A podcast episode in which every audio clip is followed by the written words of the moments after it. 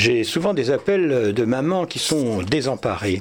Euh, désemparées notamment parce que leur fils ou leur petite fille est dyslexique, mais en plus parce que euh, face à des spécialistes, on leur annonce que euh, leur enfant est, pour une part dyslexique bien sûr, qu'il fait preuve de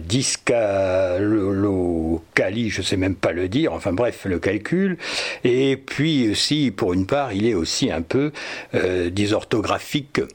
Euh, quand il n'est pas euh, dyspraxique. Vous voyez, euh, pour un dyslexique, c'est l'horreur de, dire tous ces mots-là.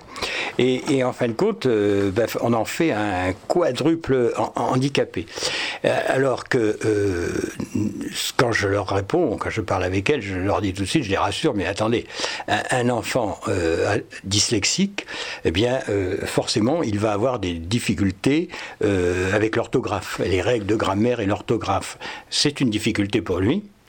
Il va la franchir peut-être petit à petit, mais c'est une difficulté pour lui. Ça n'est pas une, une maladie, si je puis dire, en plus de la dyslexie, et qu'on va appeler la dysorthographie.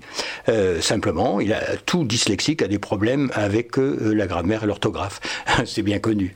Et après, euh, ben, il a aussi des problèmes pour apprendre, par exemple, l'étape de multiplication, comprendre les règles de 3, mais ça c'est tout à fait naturel. Pourquoi encore le classer 10 que Calco euh, manie, j'allais dire, enfin, bref, avec encore un terme qui va euh, l'assassiner davantage. Euh, quant à, aussi à un enfant, quand il est petit, alors certains, c'est sûr, c'est 3 à 4 ans, et ils ont des gestes, ils savent pas boutonner un bouton à comme il faut, ou alors les lacets des chaussures, c'est un gros problème. Et puis d'autres, ben, ça continue encore à 6 ou 7 ans parfois. Alors là, ça y est, on les bâtit euh, euh, ils ont la dyspraxie, comme euh, disent les spécialistes.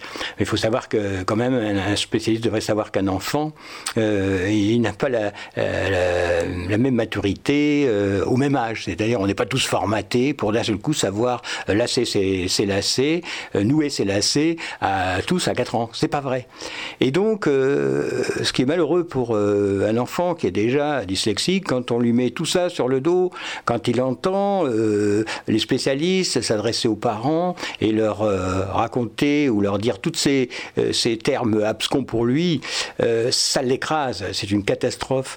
Donc c'est c'est pas un handicap qu'on lui met à la charge pour la vie, c'est quatre ou cinq handicaps, vous voyez.